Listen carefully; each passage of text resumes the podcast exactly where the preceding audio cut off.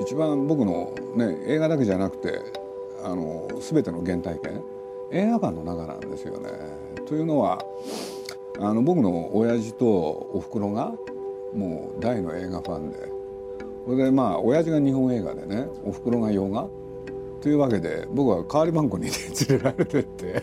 それでまあ映画ばっかりね1週間に何本見るかっていう環境の中で育ったんだけれどまあ一番最初に見た映画はねなんか劇映画だったんだろうけれど関東大震災を扱った映画でまあ僕ね多分これじゃないかってある人が教えてくれたけれどあのもう一度見直してなくてちょっとタイトルがね分かんないんですけどね関東大震災の最中のドラマでしたね。はい、あとはもうね僕らの時代だと東映の時代劇？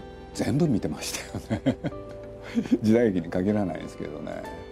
それと洋画もまあ特に思春期の頃っていうのかな。おふくろと二人でね「007」を見まくるとかね そんなことやってました。鈴木敏夫のジブリ汗まみれ。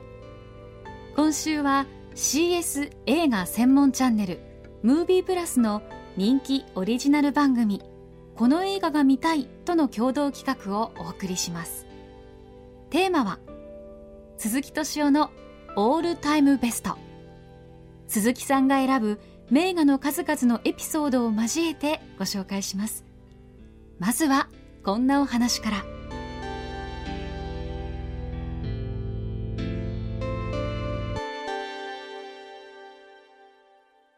このねドーバーの青い花っていうのはね僕忘れないんですよね。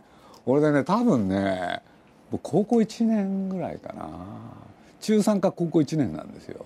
でこれはいわゆる映画館じゃなくて僕試写会で見たんですけどね。で僕、まあ、名古屋だったんですけれど愛知文化講堂っていうところで。俺でなんで見たかっていうとね見たかったかっていうと僕はこの主役のヘイリー・ミルズっていう人。この人がもう大ファンで。俺でまあ、日本でね、まあ、もう随分昔のことになるから若い人にはピンとこないだろうけれど「罠にかかったパパとママ」っていう映画があってねこれがね日本で大ヒットするんですよ。それで彼女はその映画って実はディズニーだったんですけれどねディズニーのライブアクション。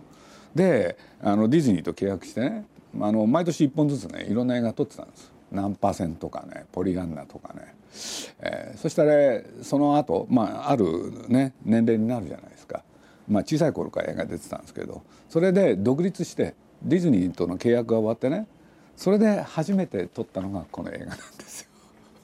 でその時にね、まあ、あのお父さんと共演なんですよねお父さんは有名な役者さんでジョン・ミルズっていう、まあ、あのジョン・ミルズってあのライアンの娘とかねああいうところにも登場するんですけれどねあれでアカデミー助演賞を取ったのかな。まあそのこと言ってるとね僕マニアみたいですね。いやいや俺であのまあこれちょっとひにくれた女の子でその女の子があるね女性の家庭教師との出会いによってねまあ心がねあの開く開くって話なんですけれどもともと舞台なんですけどね舞台劇これで現代がね日本のタイトルは「ドーバーの青い花」って言うんだけれど本当のタイトルは「ザ・チョーク・ガーデン」で彼女イギリス人だったんですよ。これでドーバってね白亜つまり石灰でその花が咲かないんですよね。そこへまあ彼女はおばあちゃんと2人で暮らしてるんだけれど井内の子でこれでそのいくら庭にね花を咲かそうと思っても咲かないそこへ現れたそのデボラー・カーフンする家庭教師がねそのね彼女の心を開くと同時にその庭にも花が咲くようにするっていうね。いい話なんですよ。で話もさることながら僕は何て言ったって彼女の大ファンだったから。うん、ちょっとしたエピソード話しますとね 僕はあのいわゆるあのなんて言うんだろう。ファンレターって生涯ね一度きり出したことがあって。多分ね中学2年ぐらいなのかな。習いたてのねその英語で一生懸命書いてね彼女に送ったんですよ僕。これで返事を期待したのに来なかった？頭きたんですけれど、まあ、それは分かんないんだけれどねそれで、まあ、後に僕はあのウォルト・ディズニーっていうとこと仕事でお付き合いすることになってこれでねアメリカでね、まあ、ディズニースタジオの中でね、まあ、向こうの取材を受ける機会があったんですよ。これで質問されたんですね。ミスター鈴木あんたはね要するにディズニーの長編アニメーションどれが一番好きだって。困ったんですよ僕。困ってね俺でハッと思いついたのがねヘイリー・ミルズそういえばねディズニーだったじゃんって。これでアニメーションじゃないライブアクションなんだけれど実はってあの彼女が出た映画好きだって。って言ったらそのタイトルは何だって言われたね。罠にかかったパパとママって日本語のタイトルで そう元のタイトル分かんないんですよ。これで僕ねタイトル、ね、で聞いてみても誰も分かんないしねこれで僕ねはっと思いついて主題歌を覚えてたんです「Let's get together イエイエイエイ」っていうやつなんですよ。これでねちょっと歌ってみたんですそしたらその僕に対してのインタビュアーがちょっと目を大きくして「Let's get together イエイエイエイ」って言ったらね気が付いたらそこにいた ディズニーの古手のねスタッフたちが一緒になって歌い出して合唱になっちゃったんですよ。本当に。ほんでみんなでそれ歌いまくってね。ほんでまあ事なきを得るっていうのかごまかしたわけですけれどね。それでその様子を見てたね向こうの責任者がちょっとね僕にねいいなんていうのかなサプライズをしてくれたんですよね。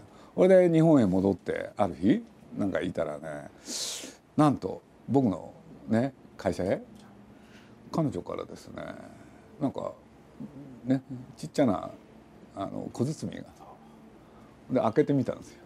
そしたら自分の出演作品のビデオにヘイリー・ミルズと書きねなおかつ手紙が入ってたんです。つまりねなんだ計算すると正確に分かんないけれど50年前に出したファンレターの返事が50年後に戻ってきたっていう。いやすごい嬉しかったから。なんて言ったって僕彼女の大ファンでね。今もそうなんですけれどあのなんて言うんだろう。彼女のサインを僕書けるんですよ、うん、紙があれば書くぐらいなんですけれどね。そのぐらい大ファンだったんです。でもそれと同時にまあ映画としても非常にいい映画なんで。これテキサスの5人の仲間って言うんですけどね。本当のタイトルは「ビッグディール・アット・ダジシティっていうのかな。そうこれねあの B 級映画なんですよ アメリカの。俺僕はこれは映画館で見たんじゃなくて高校生の時かな偶然テレビで見た。大学の時かもしれない。俺で一発ですんごい好きになっちゃった映画で。いわゆる映画ファンの間であのいろいろねなんだあの訴状に載せてねみんなが論議する。ような映画ではなかったんですよ。これで僕はまあ多分大学生ぐらいだと思いますけどこの映画を見てね。いやまあ中身はね、まあ、ポポーカーゲームの話なんですけどね。でこの映画を好きになったけれどたなんとなく勘でね 自分の周りにねこの映画を見て本当に好きだっていう人はまずいないだろうって。自信持ってたんですよ。本当に。絶対いないはずだって。ところがですね29かな。29ですね。僕あの宮崎駿っていう人とまあ出会うわけなんですけどね。まあ出会った当初ってお互い何が好きかっていろんな話するじゃないですか。そしたらなんと 宮崎駿が 見てたんですよ。ほんで彼も見ててその僕が見てるってことを知ってねものすごい驚いて「え鈴木さんも見てたの?」っつって「あれいいよねすごいよね」って。うん、っていうねなんて言うんだろう。僕と宮崎駿が一緒に仕事をする時のまあちょっと誇張するときっかけになったような作品なんですよね。そうなんですよ。だってこれほとんどみんな知らないですもんこの映画。たまに今もテレビでややったりするんですけれど実はこれもねビデオになってね、うん、でこの映画はまあヘンリー・ホンダっていう人がいてね。まあポーカー好き。これで西部へ来ていろいろやるって話で。これあんまり中身話すとねつまんなくなっちゃうんであの言いませんけれど。あの予告編で言うんならねこのタイトルをつけた人は僕最高に天才だと思うんだけれどこのテキサスの5人とは一体誰なのかってこれだけをね頭に入れといてみると絶対面白い映画なんで、うん、そういう映画なんですよ。これでねまあ何がいいかっていう時にまあ僕宮崎駿とね喋ってでお互いそれも実は一致してたんですよ。でこの中にある女性が出てくるそうその女性ねのことが、まあ、ある人が最後にねやっぱり本当に好きな人と、ね、人間っていうのは男は一緒にならなきゃダメだよっていうのがあるんですけれど ここがねこれも予告編 素晴らしいんですよ。まあね、まあ、ちょっとだけばらしちゃうとまあある男がねそのなんだ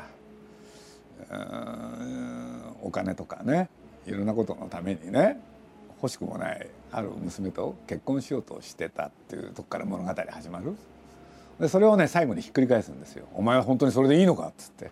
で、まあ、そこをね、うん、まあこれはラストシーンに大きく結びつくんですけれど。もちろん途中のねあのポーカーのゲームのシーン何回も出てきますからね手に汗握るんですけれど。これはね内容喋っちゃうと本当つまんなくなるんで、うん、ぜひ見ていただきたいですね。でねこうやって見ると一見ねなんかあのどっかの牧場でね決闘でもあるのかと思うけれど。そうね。決闘は決闘でもポーカーの決闘なんで、うん、でもいい映画ですよこれ。だから宮崎アニメにも通じるところありますよねこれ。うん。でも本当面白かった。うん。大好きですこの映画は。僕は名古屋で高校生の時に見たんですけどね。あの新聞広告があるんです。そしたらね新聞広告がこんなやつでね。俺でこれ「春の目覚め」っていうタイトルなんですけれどギリシャ映画。そしたらここにねいわゆるキャッチコピーがある。18歳未満でも見られますって。見たくなるっすよね。多感な高校生だったら。俺でねみんなで見に行くわけですよ。ね？そしたらこれご覧いただこれもテレビでねまずやらないんですよね。でこれねこれもちろん DVD も発売されてないしでまあ僕は後にね海外のやつを手に入れるんですけれど、まあ、見ていくと分かるんですけれど再建してちょっと驚いたのはというのは僕はねこれね前編ねあのー、なんだあのセリフがないと思ってたところが見るとねちゃんとセリフあるんですよね。でまあとはいえセリフがほとんどないんだけれどこの子ともう一人の少年が出てきてねまあ美しい話俺でまあ僕は本当に感動しちゃってねだから動機は不純だったところがその動機の不純をかき消すように心が浄化されるような映画でねすんごい感動しちゃったんですよ。まあ、これは後に知るんですけれどねこのパンフレットはねまあ僕後にねある方に頂いてこれで驚くんですよね。これなんでかこの裏だったと思います。春の目覚めに寄せてって言ってねここに詩が書いてあるんですよ。あの谷川俊太郎っていう詩人が映画を見てそれを詩にしてるんですね。愛という言葉が生まれようとしている苦労への息の中から心と体が別れようとしている苦労への乳房の下で海辺の村の愛のあけぼのその潮騒は今に続いて少女の中に今日も2羽の鳥がいる。殺された鳥と放たれた鳥とびっくりですよね。だってもうこのパンフレット作ったのはどういう人なんだろうと思って。だってまあ多分感動したんですよ。で感動してねどういうパンフレットを作ろう。で谷川俊太郎さんにね当時売れっ子の詩人でしょ。で彼に見てもらってそれを詩にしてもらう。でそれをパンフレットにね使ったわけでしょ。すごいなと思いました。この女の子なんですけどね。クレオパトラ・ローラって言うんですいやすごいね。これ今ベルリン映画祭でね最優秀監督賞とかいろいろもらってるんですよね。純っていうんですかね。イノセンス？イノセントか。無垢っていうやつですよね。無垢を映像化するとこういう映画ができるのかっていうの。まあこれ大人になったからそういうこと言えんだけれどとにかく高校生の時見た時は圧倒されて言葉も出なかった。だから不純な動機で行った仲間たちはみんな映画を見終わった後外へ出てきて誰も何も喋んなかった。でもその宣伝文句がね18歳未満でも見られますっていうのはね。まあそれどうなのかなと思うけれど、うん、でもまあやっぱり映画ってそういう部分があったんでしょうね。やっぱり見てもらわなきゃ話にならないから。で僕はこの映画はねそういうわけでずっとね心に残ってて後に実はあのー、あるねロシアのアニメーション映画そのタイトルをつけなきゃいけないっていう時にね僕ねあ内容はそうだなと思ってこっからいただくんですよ「春の目覚め」って。本当にまさに春の目覚めの映像化だから。と同時に僕実はこの映画をねまああのゲド戦記やる時五郎君に見せたんですよね。宮崎五郎に。ほんでヒロインのモデルにこの子はどうだっつって。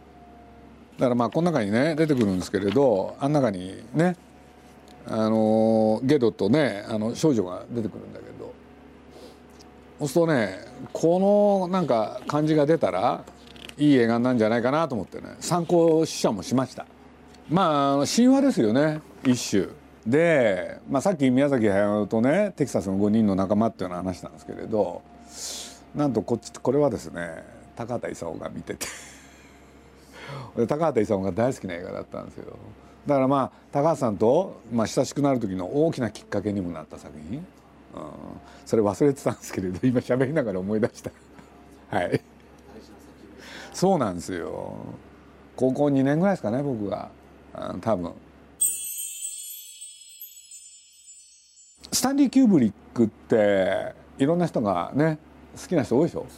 それこそ2001年をはじめとしてまあロリータがどうしたとかね、まあ、いろんなもの作ってるんだけれど実は僕はこれが大好き。でまあこれは僕ね正直に言いますとねあのあるアメリカの評論家。その評論家の方がその古今世界の映画を10本あげてそのうちの1本にしたのはこれなんですよ。でキューブリックの中でこのバリー・リンドンを取り上げたんです。そこにねものすごい面白いことが書いてあったんです。で僕はそのことによって目を見開かされるんだけれどズバリこう書くんですよ。この映画はつまらないって。いきなり。しかしなぜつまらないかを考えると面白くなるって書いてあるんですよ。俺でね確かにそういう映画なんです。映画には2種類あると。要するにねスピルバーグのように全てを見せてくれる映画。ところが一方で小津安二郎に代表されるようにね描かれてるものだけでは全てをねあの面白みがわからない。なんでこんなことやるんだろうって考えると面白くなる。映画はこの2種類だって。でそれで言ったらバリー・リンドンはまさにこの後者であるまあその人から僕随分ねいろんなこと学んでで学んだっていうのはねこの映画って多分キューブリックの中で全作品の中で桁外れにお金のかかってる映画。で多分あれ18世紀ぐらいですかね。あるヨーロッパ丸ごと再現。これですっごいお金かけてセットを作り。そしてそこであのやってることはね。何かって言ったらドキュメンタリー。架空のドキュメンタリー。つまりみんな下手な役者さんを起用でそのことによって現実感を出そうとする。これでまるでその時代にカメラがあってねドキュメンタリーフィルムを作ったように作ったのがこの映画なんですよ。これでまあそういうことをね、まあ、僕は自分で見て本当のこと言うと分からなかったところがその方の示唆によってそれがものすごくよく理解できてそれで面白かったっていうのを覚えてますね。テーマっていうことで言うとねこの映画が作られた頃ってね多分いわゆるサルトルだとかカミューっていう人がいて実存主義ちょっと関係あるんですよ。でこの映画のね言わんとするところってね人生はそんなに面白いもんじゃないよってこと言ってるんですよね。だから面白くなきゃね面白いもの作りゃいいじゃないか。そんなようなことがねテーマに作った映画でね。まあかつてね三数市っていう町を訪ねたことがあってそのお城をねガイドしてくれてるあるおじさんがいたこれでまあもちろん向こうの人なんですけどねヨーロッパの人なんですけれど。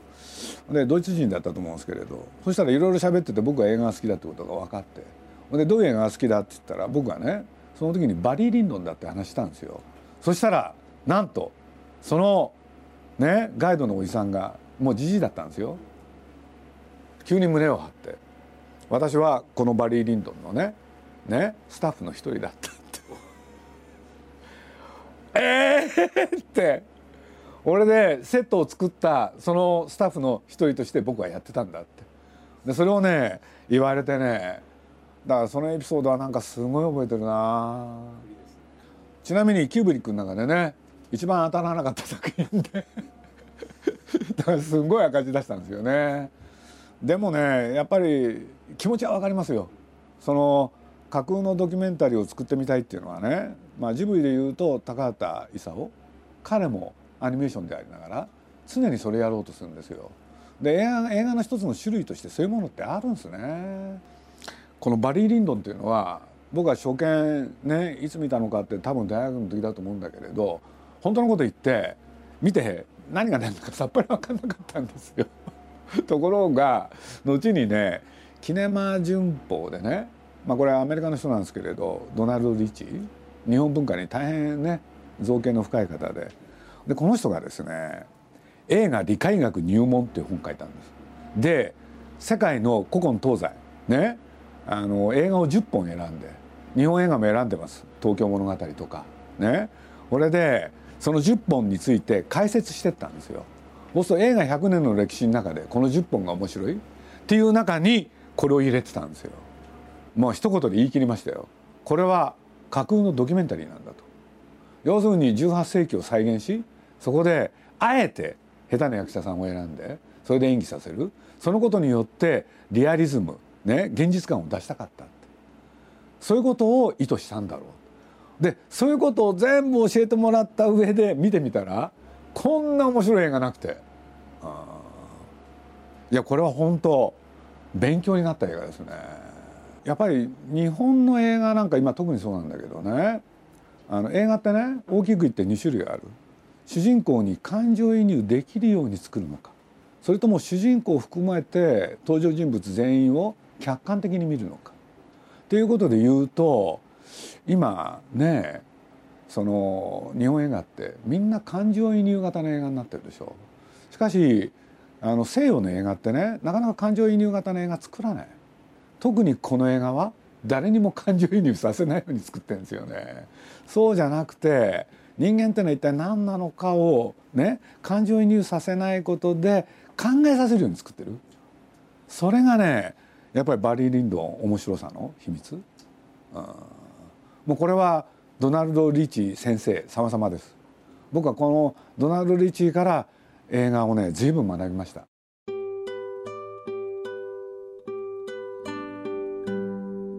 CS 映画専門チャンネルムービープラスのこの映画が見たいとの共同企画。鈴木敏夫のオールタイムベストいかがだったでしょうか？この映画が見たい鈴木敏夫のオールタイムベストは明日夜11時からのムービープラスの放送でもご覧いただけます。ラジオとは異なる編集で構成されていますのでぜひ映像とともにお楽しみください。ムービープラスは今年開局26年目を迎えた日本最大級の映画チャンネルでハリウッドのヒット作をはじめとする国の内外のえりすぐりの映画映画祭最新映画情報を放送し全国のケーブルテレビやスカパー IP 放送を通じおよそ720万世帯にお届けしています。再放送もありますのでムービープラスのホームページ内にあるこの映画が見たい特設ページをぜひご覧ください。また汗まみれでは今回お伝えできなかった収録部分を9月に第2弾として放送します。お楽しみに。